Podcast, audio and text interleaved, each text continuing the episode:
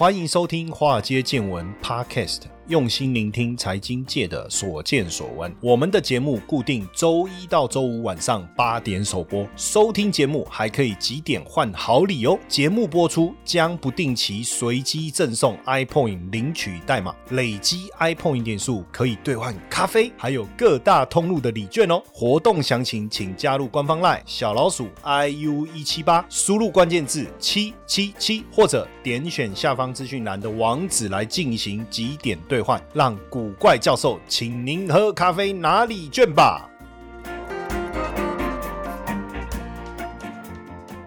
好，大家好，大家晚安。哎，其实也不一定晚安呐，因为搞不好你听的时候是早上，对不对？也许是中午，那讲晚安好像也蛮奇怪的。那我们就讲大家好，欢迎收听华尔街见闻，好不好？我是古怪教授谢承彦。今天你快筛了吗？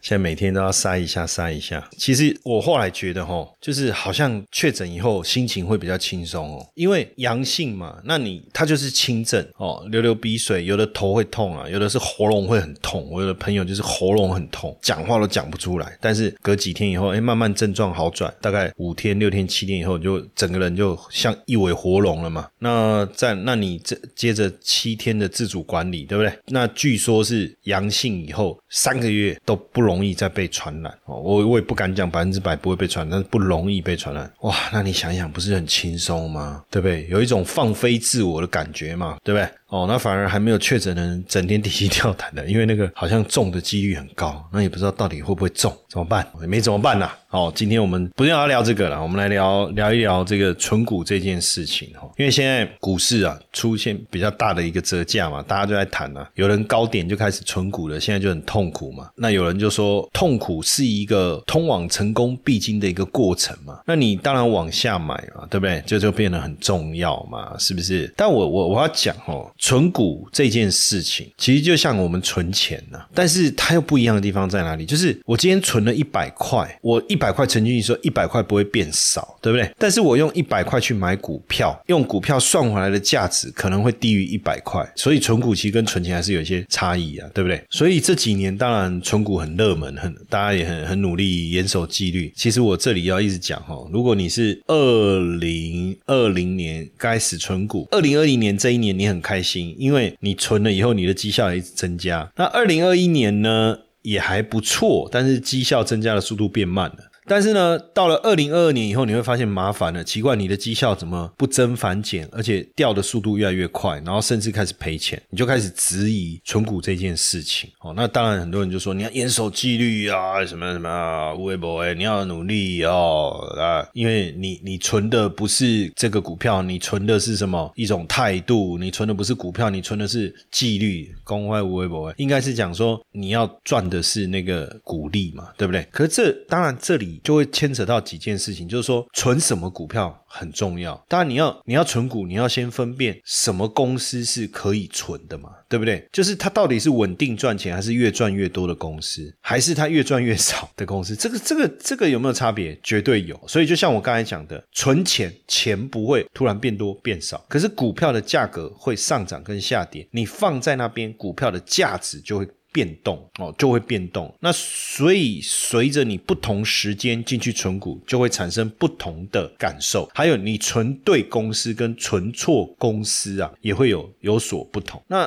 这时候又麻烦了。那存股，我股票下跌的时候，我到底要不要继续存？那当然，如果你是二零零七年去存股，大概你被吓得半死，对不对？即便你存中华电信，也是股价也是大幅度的折价。但是如果你是二零零八年或是二零零九年去存股，那又不同了。那为什么会有这样子的状况？啊，就时也运也命也啊。阿五郎的苗后啊，他二零零九年才哎股票啊，我要来买股票哦，我要来存股啊。有人就是苗败啊，二零一七年啊，这个股市大涨，你要做股票都赚钱，我也要跟着来一起来做股票啊，跳进去刚好就是最贵的时候哦，这个 cycle 对不对？所以股票市场不同的时间，不同的人进来，就会产生不同的结果，对不对？哦，所以当然这个很多人也在质疑存股族啦，就是说。啊，为什么我要买一档股票，一年去赚五趴的股利？对不对？其实这个也没有什么为什么。那就像你问定存的人啊，你为什么要辛辛苦苦存一年啊？就领那一趴，哎，你这一趴，恭喜在，我在股票市场。不要说一天呐，我可能一个小时就赚到了，对不对？但是问题是这一趴有没有风险？有了，它可能面临一个叫做通货膨胀的风险。我刚才卖工会微博，对不对？我们就讲实际上感受就好了啊，就是没有风险啊。哦，通货膨胀风险我们先不讲嘛，对不对？要不然那个扯不完了，因为那个就变成一种抬杠了，对不对？也不是抬杠啊，确实也是这样啊。但问题是，你难道投资股票你就没有通货膨胀的风险？你存股就没有通货膨胀的风险吗？还是有啊，对不对？哦，所以基本上大家都面对的一样的风险，我们不讨论的话，那定存跟存股可能面对了不同的风险，有没有会面对不一样的风险？有啊，就是存股会面临到股票下跌的风险，这个是我们叫市场风险，这个定存就没有，对不对？所以假设我今天要存股，我当然希望我存的股票就是尽量不要去碰到市场风险。所以呢，在我二零一二年哦出版的这个我的第一本书哦。也是经济日报邀请我哦，那当时二零一二年那个时候，坦白讲，股票市场也涨到一个阶一个位阶了，你知道吗？那时候觉得股票有点高了啦，哦，哎，可是很妙哦，为什么？因为二零一一年就是那一段这个股市是这样，二零零九年开始起涨，然后二零一一零年高档震荡一下，二零一一年就回档修正，而且修正的幅度还蛮大的。可是呢，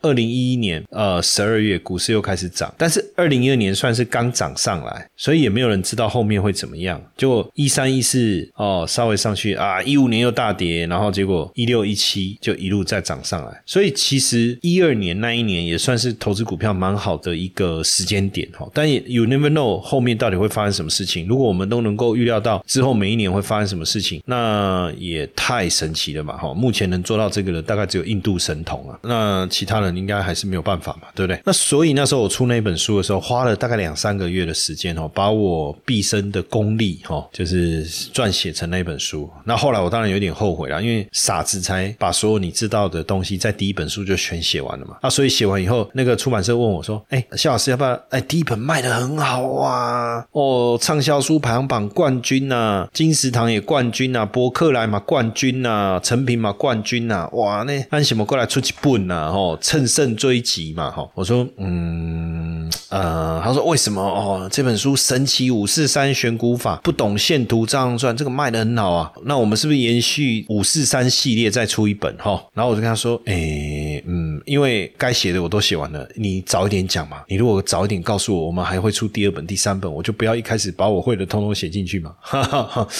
哦，就变成这样。不过后来还是，当然这开玩笑啦，这开玩笑嘛。这个学富五居诶，对不对？我在金融市场，对不对？又不是三天两天的开玩笑，对不对？我这个所懂的东西的含量有多深？对不对？怎么随便让人家摸透？所以我又出了第二本《神奇五四三操盘法》。那有了第一本的经验，第二本我就想说，啊，的青菜下下来后啊，他领金瞎子名家为什么？对不对？哎，结果我朋友跟我说，他第一本都看不懂，他没有很很有兴趣。他说第二本，哇，好好看哦！哎呦，我说我那么认真写的东西，你们觉得不好看，看不下去啊？随便青菜荷兰灰灰耶，这个信手拈来随便写一写的啊，你跟我说好看啊，其实我才懂了，就是说有时候我们太认真的东西哦，有时候无趣了，无趣，知道没有那个趣味性了。那当然，这个我讲这个干嘛？我们要回到第一本哈，就我们讲纯股，所以那时候第一本里面我就写。谈到一个非常重要，叫独大、独家跟独特。其实我觉得存股的观念是这样啊，你你其实你要存股的时候，你就要很清楚你自己你要的是什么了。其实你要嘛存哦，以前我们叫做从十八岁就开始培养，就你觉得这个，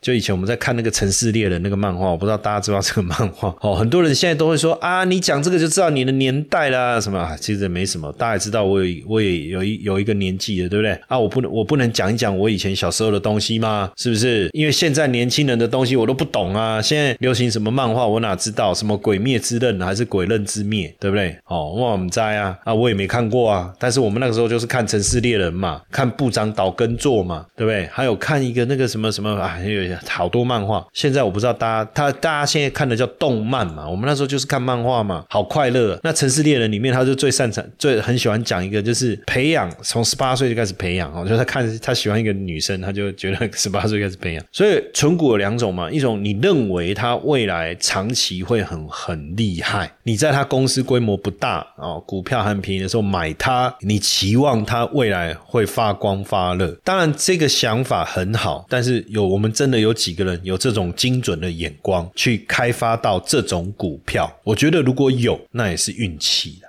恭喜在。但另外一个我们比较有把握去确认的事情，就是这个公司规模够不够大，获利够不够稳定，股价够不够平稳，它每年所发出来的现金股利哦，是不是持续性而且稳定，对不对？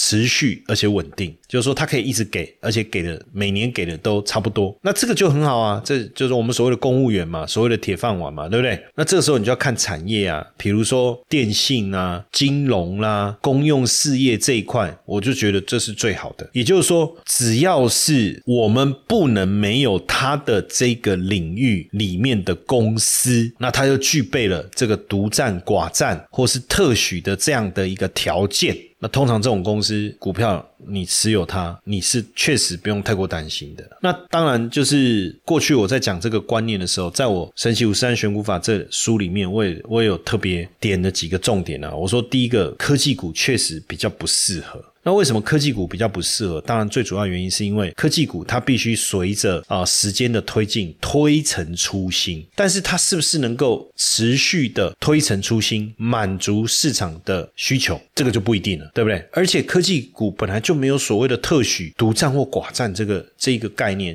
只要有本事的人都你研发了一个新的，你看以前有电动车吗？没有啊，特斯拉一进来。对不对？所以很难说嘛，破坏式创新。那你说特斯拉进来啊，就它最厉害也没有啊。后来很多特电动车的品牌也跟着成立了，甚至原本的传统车厂也开始跨出电动车了，所以也未必。所以科技股确实有这个问题。那另外一种是景气循环，什么意思呢？景气循环到底适不适合存股？各有不同的看法，因为有人认为景气循环嘛，那意思就是说景气总有一天会好，这个股票会好起来，所以你应该在景气不好的时候买它存股，等它景气好的时候大赚一波。这个论点也没错，我也是可以接受。但是问题是，景气上来的时候，它真的会上来吗？这第一个问题。第二个问题是要花多久的时间，这个产业的景气会上来，这个就比较难评估嘛。所以不是不行，就是这两两件事情，如果你能够确认，你能够确定景气上来的时候，它真的会上来，你能够确定景气这个撑几年以后。你一定有机会上来，而且上来的龙井啊足够，它的获利是足够，那就没有问题。但是话又说回来了，那假设你能够确定景气上来，它会跟着上来，那你干脆就做波段就好了，你也不用所谓的存股的概念啊，对不对？你把产业的这个景气所属的位置掌握清楚，在这个产业景气低迷的时候，它要脱离景气谷底的时候，你再进场不就好了吗？如果这么有把握，对不对？所以在谈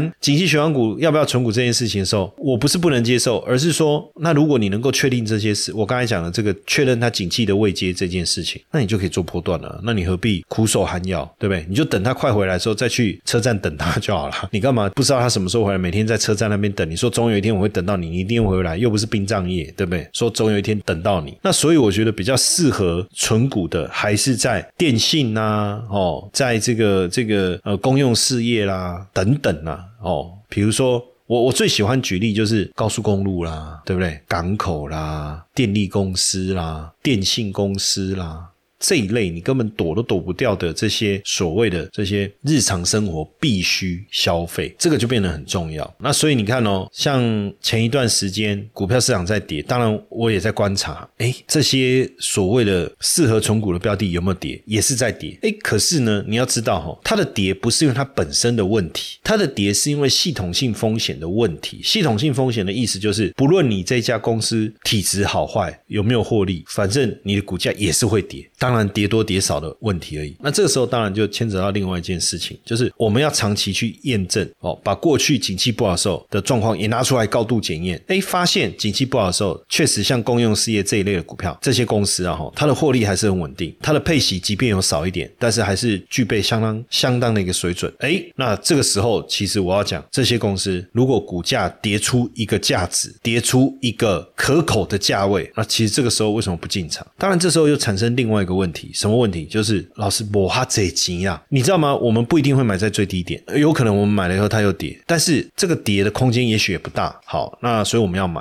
但是因为你不是买在最低点，所以你可能会定期定额，你可能会分批布局。好，可是这下这下就麻烦了。为什么？难道我就要就是一重压一支吗？对不对啊？其实你知道，有时候股票是这样哦，跌也会轮流跌，涨也会轮流涨。那这时候我买了这一支，啊，结果另外一支又更便宜，怎么办？那要不要买另外一只？买了另外一只，又有一只更便宜，那要不要再买另外那一只？所以你就会发现，呃，选股的部分资金不够充裕，也是一个困难点。所以这个时候我都会说，其实 ETF 最简简单了。假设我今天是要存股，没有所谓低买高卖的问题，反正我就是觉得这个价位我可以接受，我就买；这个价位我可以接受，我就买。哦，就是这个观念嘛。所以像像这段时间，我就在观察，哎，上证指数、深圳指数，还有包括这个香港股市，对不对？因为这个不论是中概股的制裁哦，而中概股被要求下架，或是中国本身扩大监管的问题，还是上海封城的议题，当然很多股票都大幅度下跌，那是腰斩再腰斩。哎，可是我就发现说奇怪，那像这些所谓的电力公司啊，哦，能源公司啦，哦。或是公用事业这一块，基础建设相关的哦，就港口啦、高速公路这一类的，哎，整体来讲，他们也是跌，可是跌幅就没那么大。那其实这很明显嘛。就是系统性风险所导致的。那你说他们的收入会不会减少？上海封城，你手机出货会减少，对不对？笔电出货会减少，还有这个封城的关系，消费意愿会下滑，手机卖的不好，笔电卖的不好，车子也会卖的不好，电动车也会卖的不好。但是我问你一件事，用电的部分会不会减少？可能会有一些些，对不对？但是这个公用事业的部分冲击会不会很大？其实相对来讲，冲击不会那么大。也就是说，反而在现这个环境之下，他们营营收获利还是比较正常。当然也会打一点点折扣，但是冲击就没有那么大。诶，那如果是这样，我们也就把它的获利打一点折扣。可是这个折扣呢，一定远小于股价下跌的幅度。那所以这个时候你就会发现投资价值的浮现。所以像这个这一段时间哦，自从那个零零八八二啊，就是中信中国中信中国高股息。香港高股息啊，哈，这个 ETF 它就跌破那个那个十四块，前面就先跌跌破十四十三十三点五十三，哇，破十三，你知道我就在那边算值利率，其实对我来讲，值利率五趴以上，我就觉得 OK 了啊，如果可能到六趴呢，到七趴那就更好，对不对？所以这就是一个概念嘛，就是一个纯股的思维，就是用这种角度去看哦。那就像我刚才讲的，像这个香港高股息，当然有人会说，哎。那为什么不存其他的高股息？就看殖利率啊！你如果这个高股息换算下来，殖率不过百分之三、百分之四，我还要去承受中间，我还要忍受股价波动的风险。那或者是另外一个角度讲，你的殖率只有百分之三、百分之四，是不是代表你的价格还是相对高档？我要不要等一等？不是说不行哦。如果它的殖率五趴、六趴，甚至七趴，那投资价值浮现，我还是觉得可行啊。那所以，我刚才就讲说，现在的这个环境，就是要去投资什么金融股啦、电信啦、公用事业啦，哦。就是这种电力公司、能源相关的啦，这种大众会使用的、必须要使用的这些设施的高速公路啦，这些当然你说那个封城那一个月高速公路呢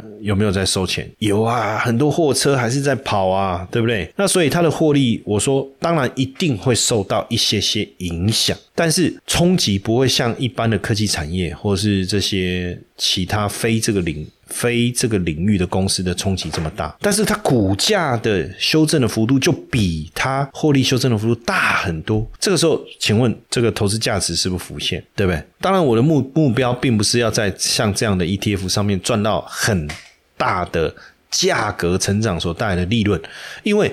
我短期间用不到这笔钱嘛，甚至我我我存这些东西，我我想要放很长一段时间，然后我希望利用它每年的配息来做事情嘛，所以我就是存这种香港高股息的 ETF。对不对？哦，像零零八八二这一类的，然后呢，每半年他配息一次，然后我就刚好把这个息拿拿去交我小朋友的学费。哎，那这个时候我也不会心痛啊，因为他的学费也不是我缴的啊，对不对？是谁给的？对不对？哦，我不用自己另外从口袋里面拿钱去帮他缴学费，对不对？就这就是这样的一个概念哦，其实就是这样的一个概念。那当然，因为这这一段时期金融股回档也很多。那金融股的存股时机到了没有？当然，最近还有保单之乱，很多人会觉得说还有卖外资一直在卖，那这样到底行不行？那因为金融股当然今年的获利可能不会像去年这么精彩，但是长期来看，它的获利其实还是相当稳定的。那所以为什么金融股还是适合当成存股的目标，对不对？基本面还是稳定嘛？你说没有？你看那些保险公司，呃，发发这个保单，哇，那个惨了什么的，又不是每一家都有，你说避开就好了吗？对不对？所以基本面稳定，获利稳定，配息稳定，那再来就是看你要去衡量它的股价是不是够便宜啊，对不对？那够不够便宜？怎么计算？当然就用股利、殖利率来看呐。那你要看殖利率之外，你要不要去看看它以前填全息，过去填全息的状况，大概要花多久时间填全息？因为没有填全息，不算你真正赚到那个殖利率啊。哦，所以这些概念就是你要去特别要去好好的去研究跟思考的嘛。对不对？哦，你才能知道说金融股适不适合存嘛？那存股要不要看日子？哦，当然我觉得还好啦。哦，可是确实有人去做统计，诶，就是什么时候存股最好？不是月初，也不是月底，诶，我觉得蛮合理的。因为一般五号领薪水，哈，那如果大家都五号领薪水，都选择六号到八号来扣款，那那有扣款价格就会上来。或是有人是二十五号领薪水，那他就二六、二七、二八来扣款，对对不对？哦，甚至有的就五号领薪水，五号扣款；二十五号领薪水，二十五号扣款。所以你有没有发现，比较少公司是在中间呐，每个月的中间来发薪水，对不对？所以就不会有人每个月中间扣款了，对不对？哎，真的，对不对？那这时候。假设我每个月要扣款，我就选择月中啊，中间的中啊。那还有什么时候说扣？一年什么时候扣的最好？哦，你你不要在股市高高的时候扣嘛，那你就它跌下来嘛。如果正常来讲，那应该就是你要讲五穷六绝七上吊，对不对？那五穷，那四月股价就开始跌；六绝，五月。跌嘛，那七上吊，那就六月跌嘛。所以其实每年哦，我觉得从五月中到这个当年度大概九月中这一段时间，都是台股相对表现比较弱。那如果你要扣款，这时候来扣，包括我刚才讲的港股哦，其实也是啊哦，所以这个呢，就是一个比较好的一个机会哈。那所以如果你能够看得懂整个景气循环跟股市的位阶的话，说真的啦，就是在股灾的时候。其实存股是最好的，绝对是最好的。那来枯手。不要说枯手了，就是做一个对比的哈，就是定期定额存款人的心情跟一般投资人的心情，在股价上涨到下跌这个过程有什么不同哦？你如果是在这个股市正在上涨的阶段呢，一般投资人就散户嘛，哈，他说：“哎呀，太棒了，赚钱了，对不对？”然后接着大涨以后说：“哎呀，真的，你看我好好来操作，我应该能赚更多钱。”可是当股市刚开始跌的时候，会觉得紧张啊，甚至再跌下去会觉得失望啊，甚至再跌下去就就会觉得完了，这个。没办法退休了，对不对？哦，那等到股市涨上来，就在想，如果我能够打平，我一定走人，好不好？在跌的时候，还还要去拜拜，说只要你能帮我赚回来，我愿意从此吃素，这种都有。可是对定期定额的人来讲，其实，在这过程中上涨的时候，像我自己的心情是这样啊，就是它上涨，我根本不理它；它开始跌，我就准备要进场。那我发现差不多止跌，我就开始进场。可是我一进场，它可能又往下跌，这时候我会不会失望？不会，我会不会难过？不会，我会,不会想说完了，怎么进去以后又跌？我没有炒到底部啊，然后甚至在想啊，原本你的规划都没了，我没有这个问题，因为呢，它再跌，我我就。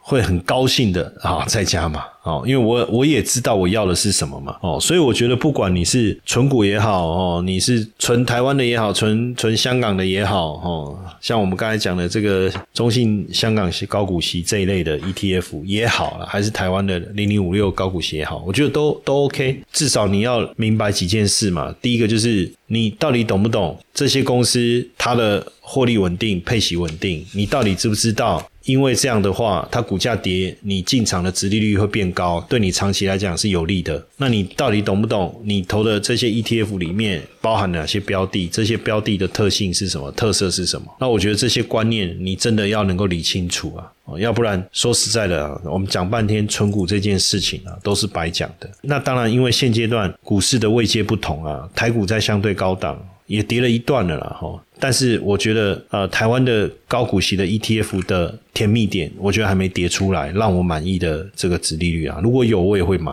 你懂吗？哦，我也是会买。那现阶段来讲，这个港股的位阶低嘛，国企股的位阶低嘛，那自然而然它的殖利率就漂亮。就是这么一个简单的逻辑哦，所以如果我们能够哎买在相对低档，我就这时候在这边接嘛。那如果未来台股的这些高股息的 ETF 有漂亮的殖利率，哎，我也是会接啊。所以重点不是到底买哪一个好，而重点是现在到底买哪一个最划算。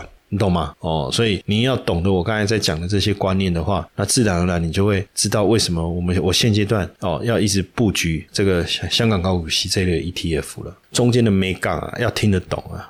嗨，各位听众粉丝们，大家好！我们也感谢 Mr. Bus 邀请华尔街见闻来合作这一次的支持回馈计划。嗯，如果你喜欢我们的节目，而且愿意实际的啊来支持我们的华尔街见闻，大家可以直接变成我们华尔街见闻的 sponsor。你可以选择呢一天不到十四元的定期赞助方案，这个方案呢可以额外解锁更多的隐藏版的内容，提供给大家更深入的财经资讯。好。很多同学会说：“我就是喜欢古怪教授，我不要承诺，我不要回馈，我只要抖内。”好，没问题，没问题。那大家就可以选择我们制定的金额赞助方案，弹性支持，没有压力。那希望大大家持续支持我们的节目，那也不要错过我们的赞助回馈计划，因为大家的小小的支持，对我们华街见闻的团队啊是最大的鼓励。那详情可以点选资讯栏的赞助连接，立即下载 Mr. Box 成为我们的 sponsor，好不好？大家一起来支持我们。